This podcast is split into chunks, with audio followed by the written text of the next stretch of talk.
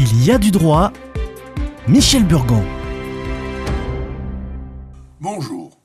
Le rassemblement de plusieurs individus, réunis autour d'un projet commun, se définit par le terme personne morale. Nos amis anglais disent incorporated, c'est-à-dire mis dans un corps. Les associations sont des personnes morales, tout comme le sont les sociétés et entreprises privées, tout comme le sont l'État et les collectivités locales. Il est nécessaire de faire la part des choses sur la différence entre les personnes morales et les personnes physiques.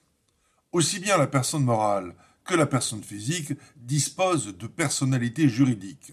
Par le biais de cette personnalité, elles ont chacune des droits et des contraintes. Alors que la personne physique dispose d'une pleine capacité, il n'en est pas ainsi de la personne morale.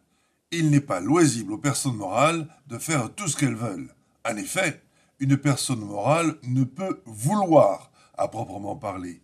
Une entité morale ne peut pas, par exemple, se plaindre sur le fondement d'une atteinte à sa vie privée. Une personne morale ne peut vouloir être généreuse ou rancunière. On comprend ici que la générosité ou la méchanceté sont des caractéristiques humaines. Et dès lors, on ne doit pas se laisser tromper par le masque qui crée l'artefact de la générosité d'entreprise. Une personne morale n'est généreuse que dans le contexte de communication. Les entreprises qui, par exemple, donnent à des œuvres ne font pas de la générosité, mais de la réclame. Ou, dans certains cas, pour celles qui ne profitent pas d'un impact publicitaire direct, on remarque une décision humaine, personnelle, qui s'impose au collectif de décision par le pouvoir de la majorité ou de la persuasion.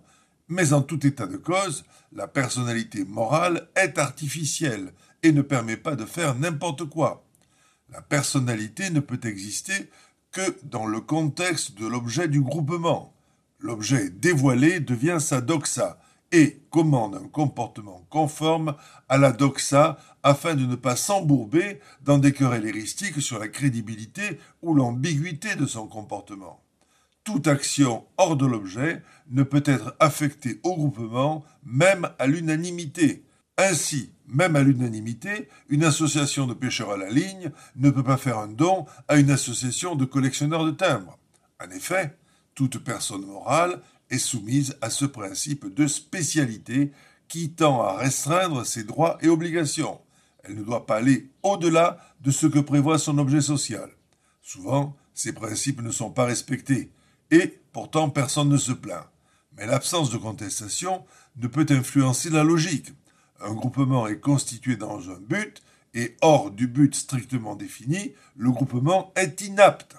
Et heureusement, parce qu'il faut stigmatiser l'intervention xénomorphe de la fausse générosité dans les rapports économiques.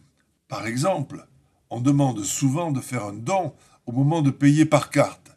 Quelle incongruité si vous avez envie d'être généreux, choisissez vous-même vos œuvres et ne déléguez pas les interventions solidaires à un marchand.